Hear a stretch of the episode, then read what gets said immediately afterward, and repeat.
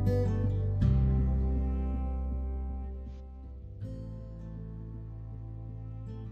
の番組は資源ごみの日を毎回毎回逃しているメソッドセラピーがお送りいたします。こんばんは。あ、こんばんはって今夜だからこんばんはって言っちゃったけど、まあいろんな時間に聞いてくださってありがとうございます。えー今回で4回目になりますけれども、えー飽きもせず新しい時代の愛の形について、えー語っておりますけれども、あの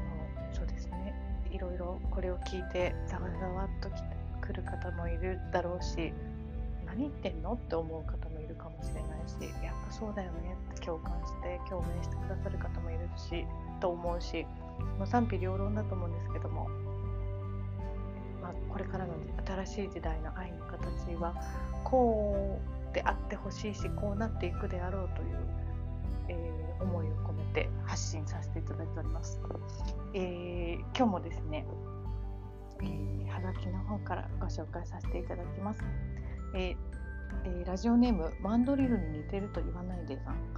えーえーこちらの方神奈川県の女性の方ですね。えーパートナーを1人に絞ると起こりうることと複数にいることで起こりうることとは何ですかということなんですけどもまず1人に絞ると私も1人に絞って頑張ってた時ありましたけども、えーそれで起こ発生してたことは何かっていうとまずちょどこかしら所有物みたいに感じてましたよね。彼氏彼女とかね夫妻っていう言葉は。もうなんか多分ほとんどの人がなんか自分の専属になったっていう気持ちになると思うんですけどまずそういう気持ちになる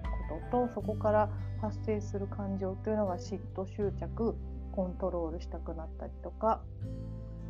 がそうですねやきもち束縛が出てきますよね。あと一人に絞ることでもし相性が悪かったり特に体の相性とかですね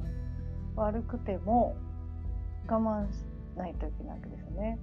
我慢して付き合うっていうこともあり得ると思うんですよね。でも他とお付き合いできないしってなったら結構八方塞がりですよね。それが10年20年30年っていうこの年月の単位で続くなんて言ったらもうどうしようね私ならちょっと具合悪くなっちゃうのかなってか思うんですど。で複数人だとこれがお互い自由ですので自由を重んじてますので。でまず相手にこだわりがこだわらなくなるんですよね。こうしてあこうしてほしいああしてほしいって一人にこう望んでたことがこう派生してなんだろう。薄まっていくわけですもんね。そうすると執着がなくなっていく。そうすると重たくないですよね。一人に絞って一人がすごい執着してきたらすごい重たい重たい女重たい男になっちゃうと思うんですけど。軽いとにかく軽いですね。それがなんか軽い男軽い女っていう意味じゃなくてね。感情的にエネルギー的に軽い心地よいっていう感じですかね。あとはいろんな魅力ある人とのいろんな体験ができるので人生の経験値の幅が広がるってであと例えばあの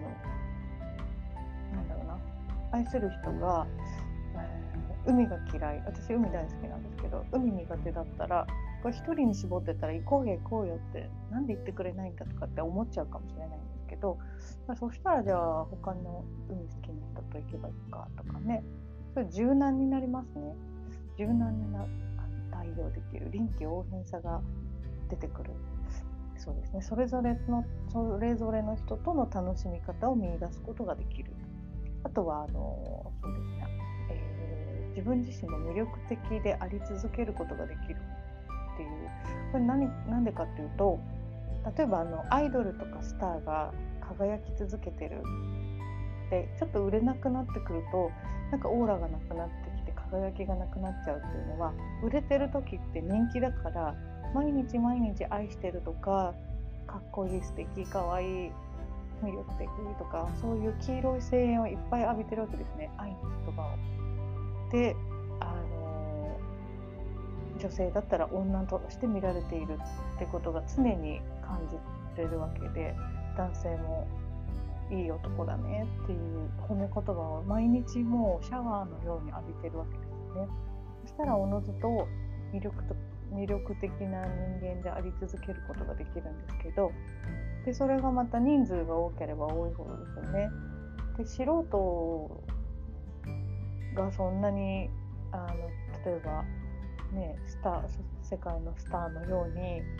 ものすごい量のラブコールをもらうわけではないけれどもでもその日常生活でね一人と愛が枯渇しちゃってる一人からもらうよりはね大勢からいただいた方がそれはそれはね女性はやっぱり女として見られることでハイになっていくと思うんですよね。どんどんどんどん輝いてチャーミングになって可愛くなっていくと思うのでいくつになってもやっぱり恋をしていると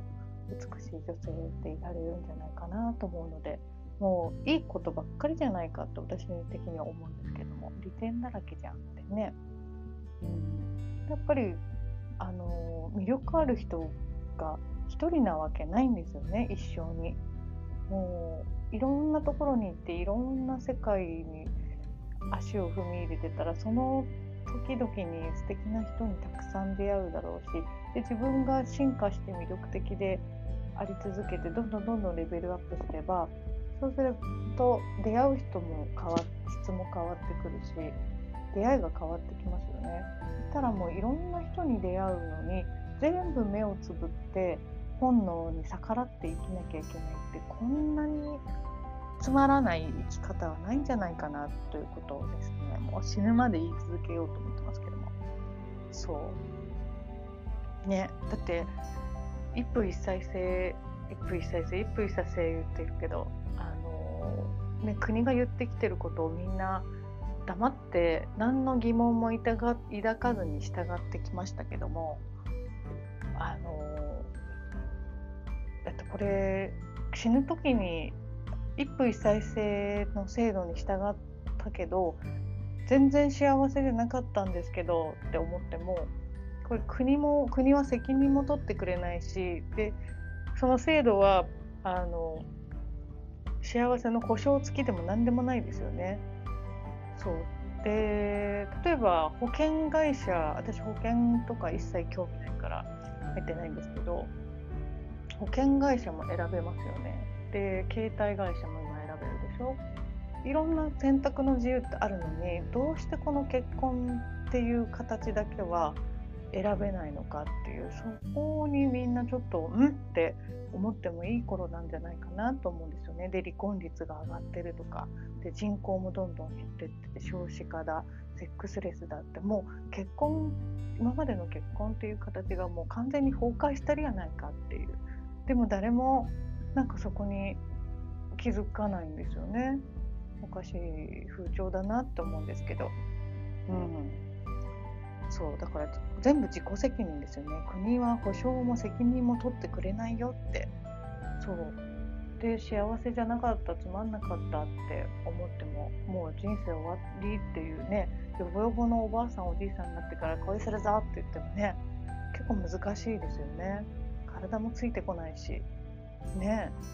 もったいないですよ本当に。うん、で国も国に責任取ってっていうわけにもいかないからこの幸せじゃないなんかこう不足感を怒りに変わってきちゃってでその怒りがこう自由に不倫したりねあの遊びに遊んでるように見える人たちを責めたりとかバッシングしたりとかそっちに怒りの矛先が向いちゃってるっていうねなんともこう嫌なあの風潮ですよね。そう本当にだって人口減っちゃってるんですもんね。そうですよ。少子化だとか言ってるけどそんなのもセクシャリティを抑圧しているからですよってもうそういうのが明らかにこう数字でもうね実際に出てきてるわけなので何を正さなきゃいけないかっていうねそこに問題視をしていかなきゃいけない月がもう本当にだいぶ前からなってたんでしょうね私もここ数年でと気づけたわけなんですけども。うん。そう。でね結婚相手を一人に絞ったけどもだんだんだんだん飽きてきて不満が募るパートナーシップがねどんどんどんどん崩壊しちゃう方もいると思うんですよね。でいぶし銀みたいにどんどんどんどん良くなっていくご夫婦もいてでそれも本当に100人いたら100通りでいろんな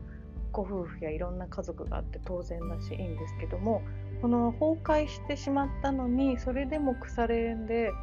あの自由を選択できてない人に向けて私今喋っておりますのでそういう方たちのですね魂を今揺さぶろうとしております。えー、なのででその旦那さんとかね奥さんの悪口っていうか不満ばっかり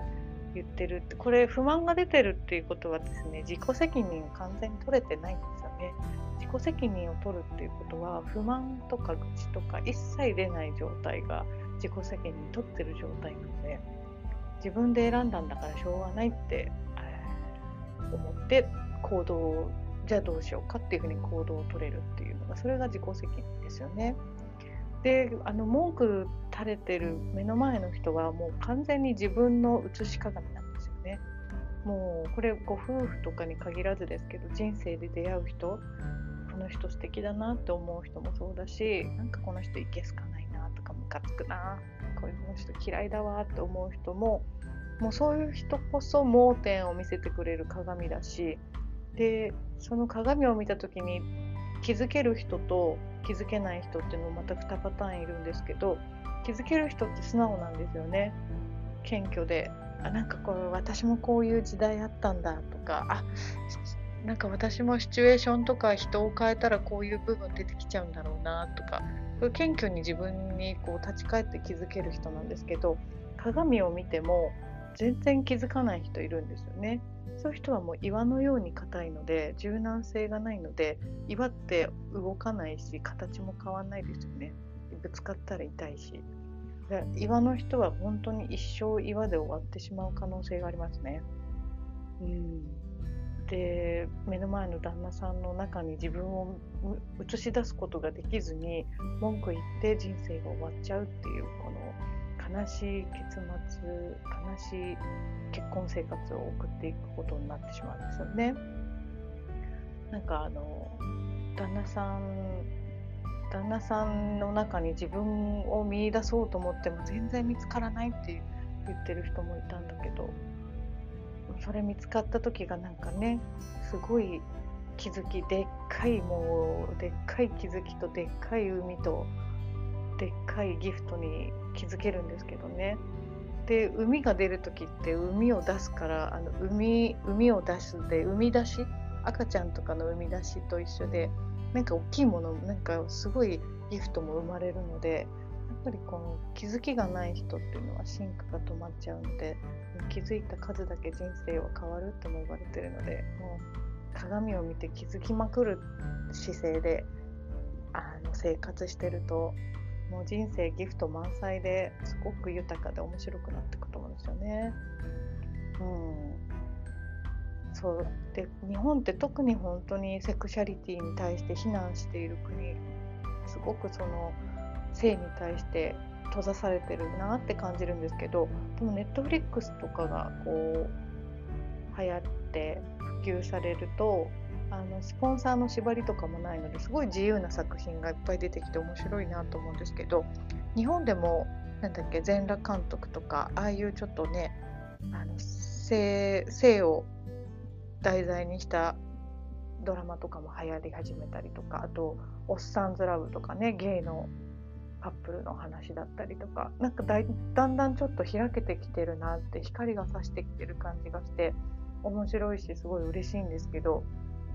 でまたあれを見てみんながねどう感じるかっていうのがまたね意識が変わってくきっかけになりそうなんだけど昔からあの失楽園とかあとなんだっけ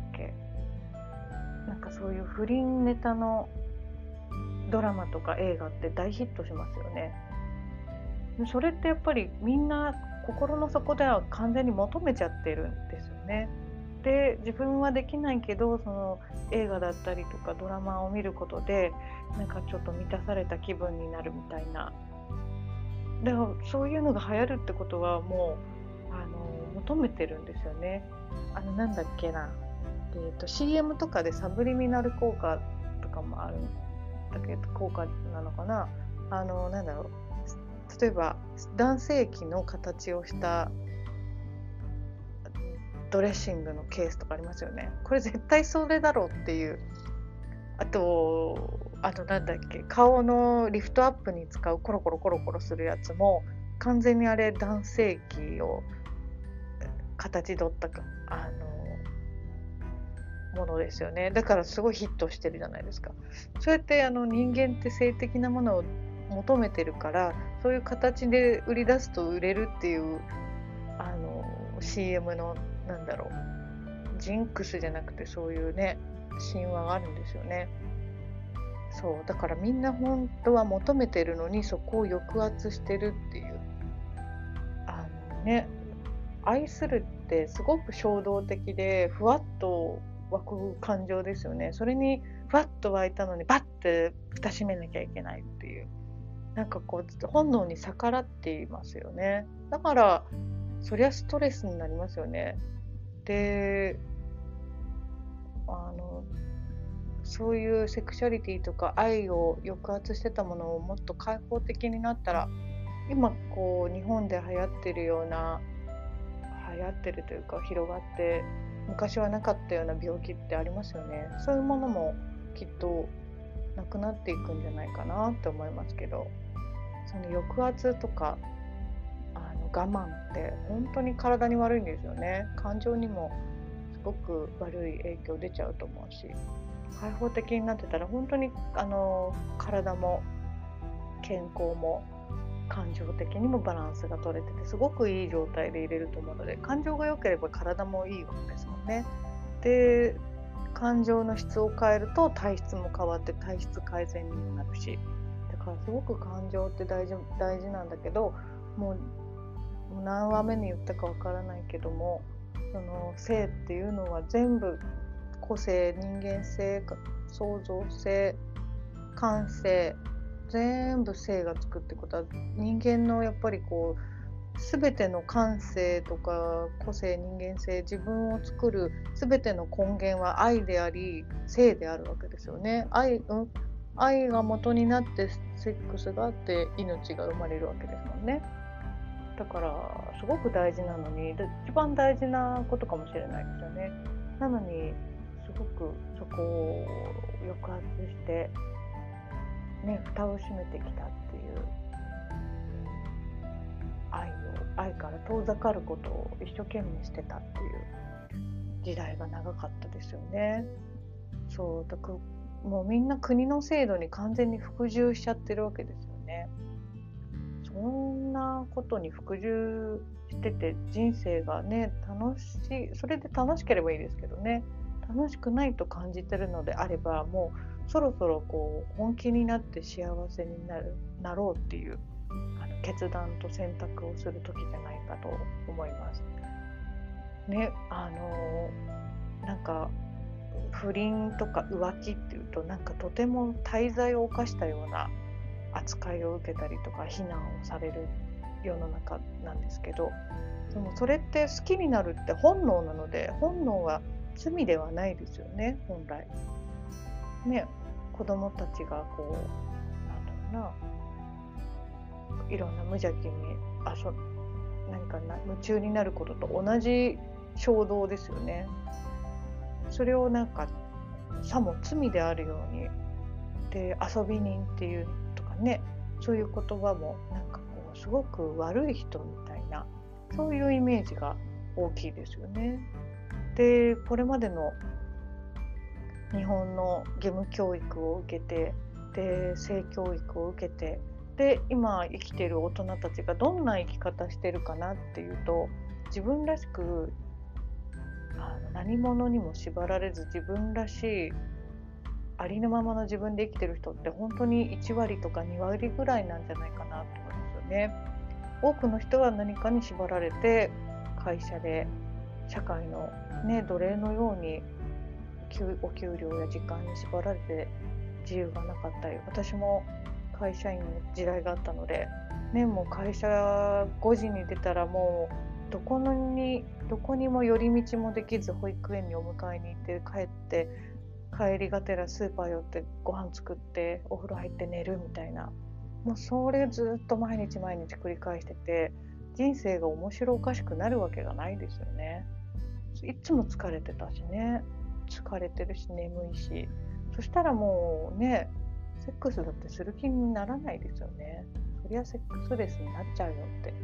みんなほんと日本人ってあの他の国から比べてもだいぶワーカホリックな国ですよね。働きすぎちゃってる。お金のために働いちゃってますよね。で住宅ローンとかねローン組んじゃって。もうなんかそれを返済するために何十年っていうねローン生活を送ってる人とかもたくさんいると思うんですけどなんかみんなこうお金に縛られたり世間の常識に縛られたりなんか家柄のねしがらみに縛られたり何かしらに見えない鎖に縛られてるんですけどこれでも実際に鎖があるわけじゃないのでいつでも自由になれるんですよね。自由になろうと決断したならば決断って決めて立つって書くので決めたら本気で立てるんですよね。古いものが立たれていくはずなんですけどまだ縛られているということは何か理由があるわけですよね。そこに気づき出して自覚し始めた人からどんどんどんどん自分らしく生きれるそういう時代になると思うんですけど、ね、風の時代ってなんか言葉だけ流行っちゃっててなんかねじゃあ実際に風のように軽くなるためにはってなった時にこの結婚っていう制度とか愛を制圧しているうちは全くこの風の時代にフィットした生き方にできないんじゃないかなって思うんですよね。ねもう何回も言うけどもうパートナーシップがいぶし銀のようにうまくいっているあの今世一人のパートナーと添い遂げるって決めてきた人には私言っておりませんのであのざわざわっとしている方たちに向けてお伝えしております。ね、あの本当いぶし銀のように今世ねツインレイみたいな方に出会ってもう最後まで添い遂げるって決めて来てる方もいるんですよねもちろん。いろんな本当に人生のシナリオを生まれる前にみんな決めてきてるのでそういう方はいいんですけどあの自由に生きるぞって地球を選んで生まれてきてるのに今なお自由じゃない人に向けて一番こう届けたいんですよね。こちらのこのラジオを。うん。そうその義務教育っていうのも私ですね。これも義務教育の会をやりたいと思うんですけどももういろんなところにメスを一石を投じたいんですけど学校教育っていうのもあの本当にこれからの新しい時代はもう今までの既存の学校教育はもう新しい子どもたちに100%合わないですよね。もう数年前から学校崩壊なんて言われてるけれども崩壊するに決まってんじゃんってそりゃねあの自由なハイブリッドな子どもたちが生まれてきてるのに一日音楽とか体育以外は黒板にみんなね向かって椅子と机にへばりついてずっと座って黙ってなきゃいけないって歌ってもダメ立ち上がってもダメ歩いてもダメってもうなん兵隊兵隊に入隊したのか少年院にでも入ったかのような自由のなさもうそんなのをねあのそもそもその子供たちに何時間も椅子に座ってなさいってことがもう無理ですよね。でできない子はダメな子ちょっと不思議な子とかねちょっとこう特別視されちゃうっていう。いや特別 特別な子でも何でもないからってもうみんな子供って本来そういうものでしょって。でみんなこうでちゃんとしなさいっていう風にちゃんとしなきゃっていう教えのもとちゃんとしてきた大人たちが今どんな感情で生きてるかっていうね。それを見たら本当にこの教育もリニューアルしてどんどんどんどん新しくしていかなきゃいけないと思うんですよね。なのでうちの、えー、息子は今6年生でもうすぐ中学生だけどもここ2年ぐらいはもう自由選択であの先生には申し訳ないけれども調子狂わしちゃって申し訳ないけれども自由に選択していくいかないも自分で決めてもらってます。で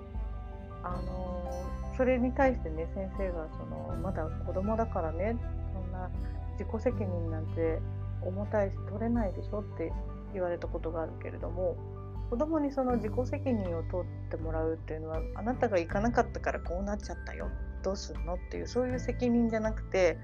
なん行くも行かないも自分でまずね自分の人生ですからまず自分で決めていいし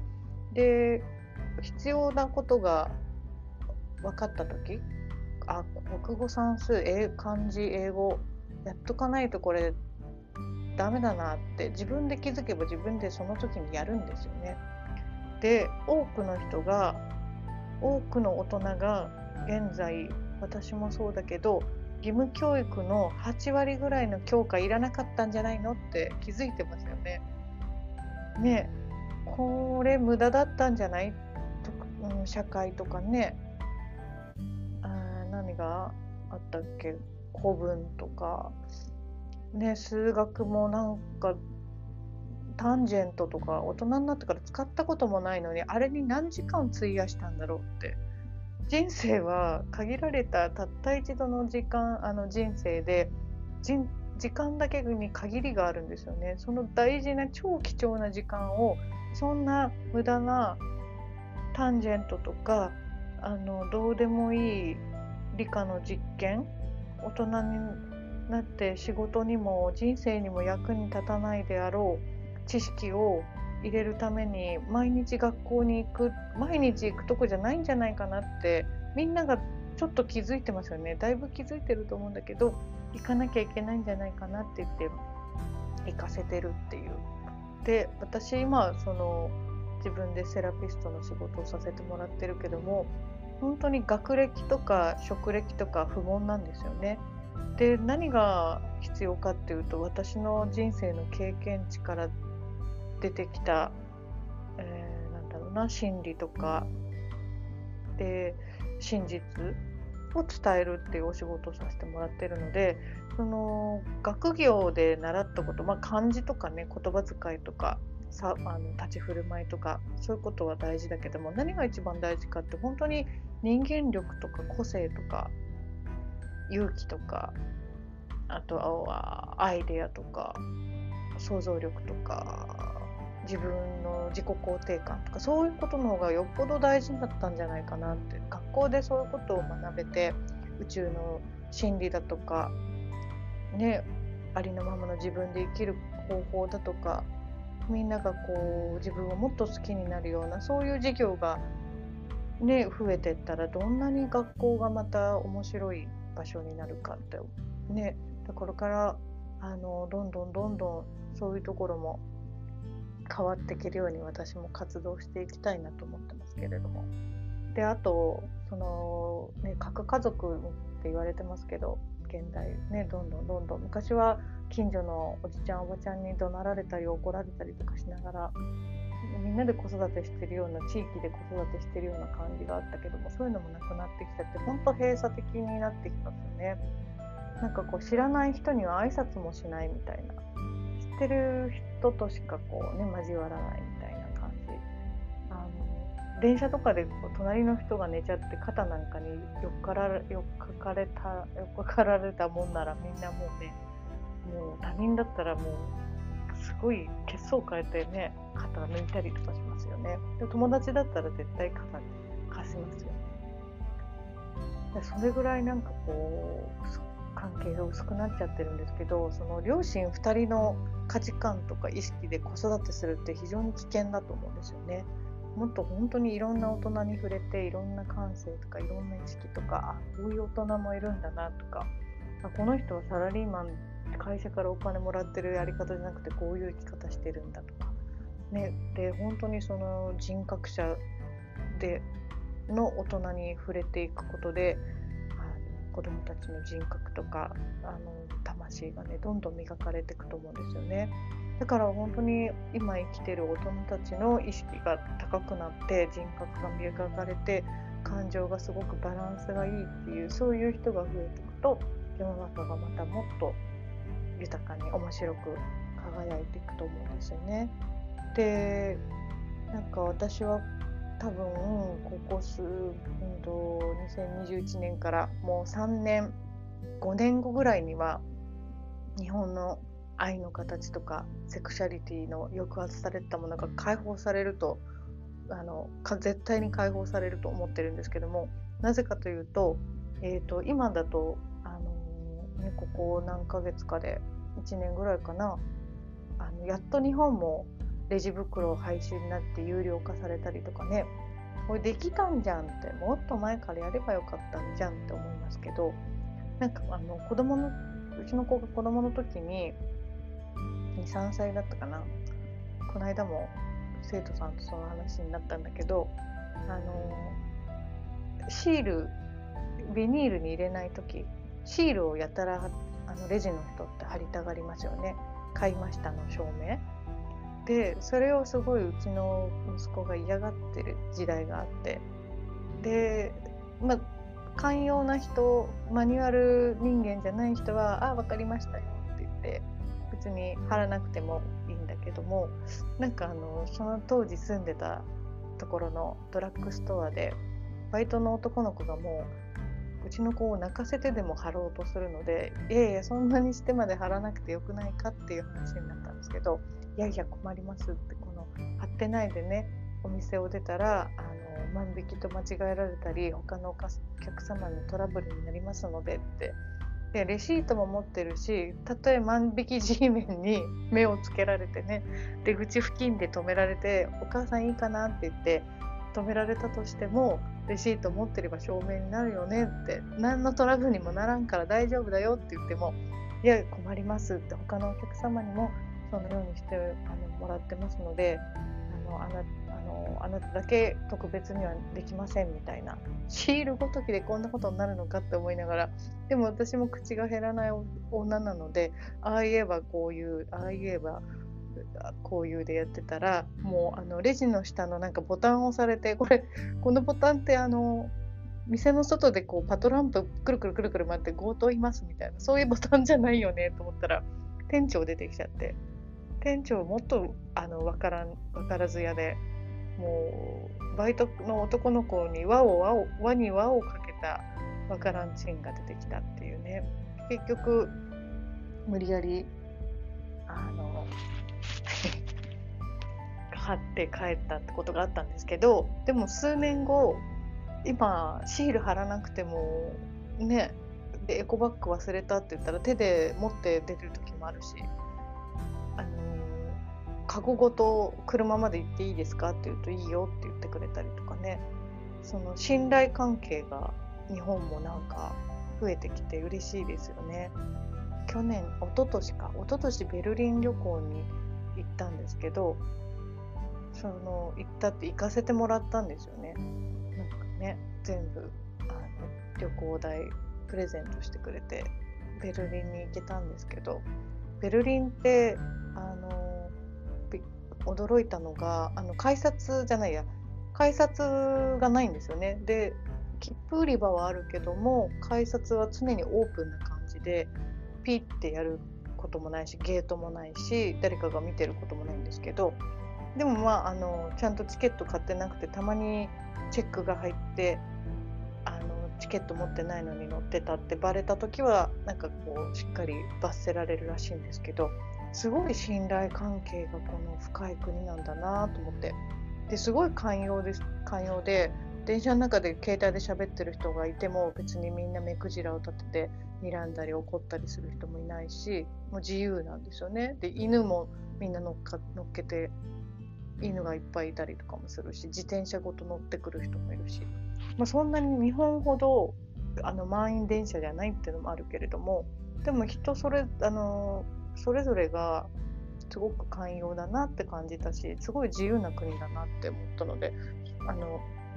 何日間しか入れなかったけどすごく過ごしやすくてあこの国合うなと思ったんですけどやっぱりそれも、ね、ベルリンの壁があったり当時あのナチスの、ね、博物館がいくつもあるぐらいやっぱり悲しい辛い時期を体験してる国だからこそそこを乗り越えてやっとこう自由で生きれる生きるっていうことにこう本気になってる国なんだなってすごく感じたんですけど日本も本当にそろそろ本気になっていろんなこと変えて、ね、自由になっていかなきゃいけない時じゃないかなと思います。本当に。ね。でもそのドラッグストアの話が何年前だろう。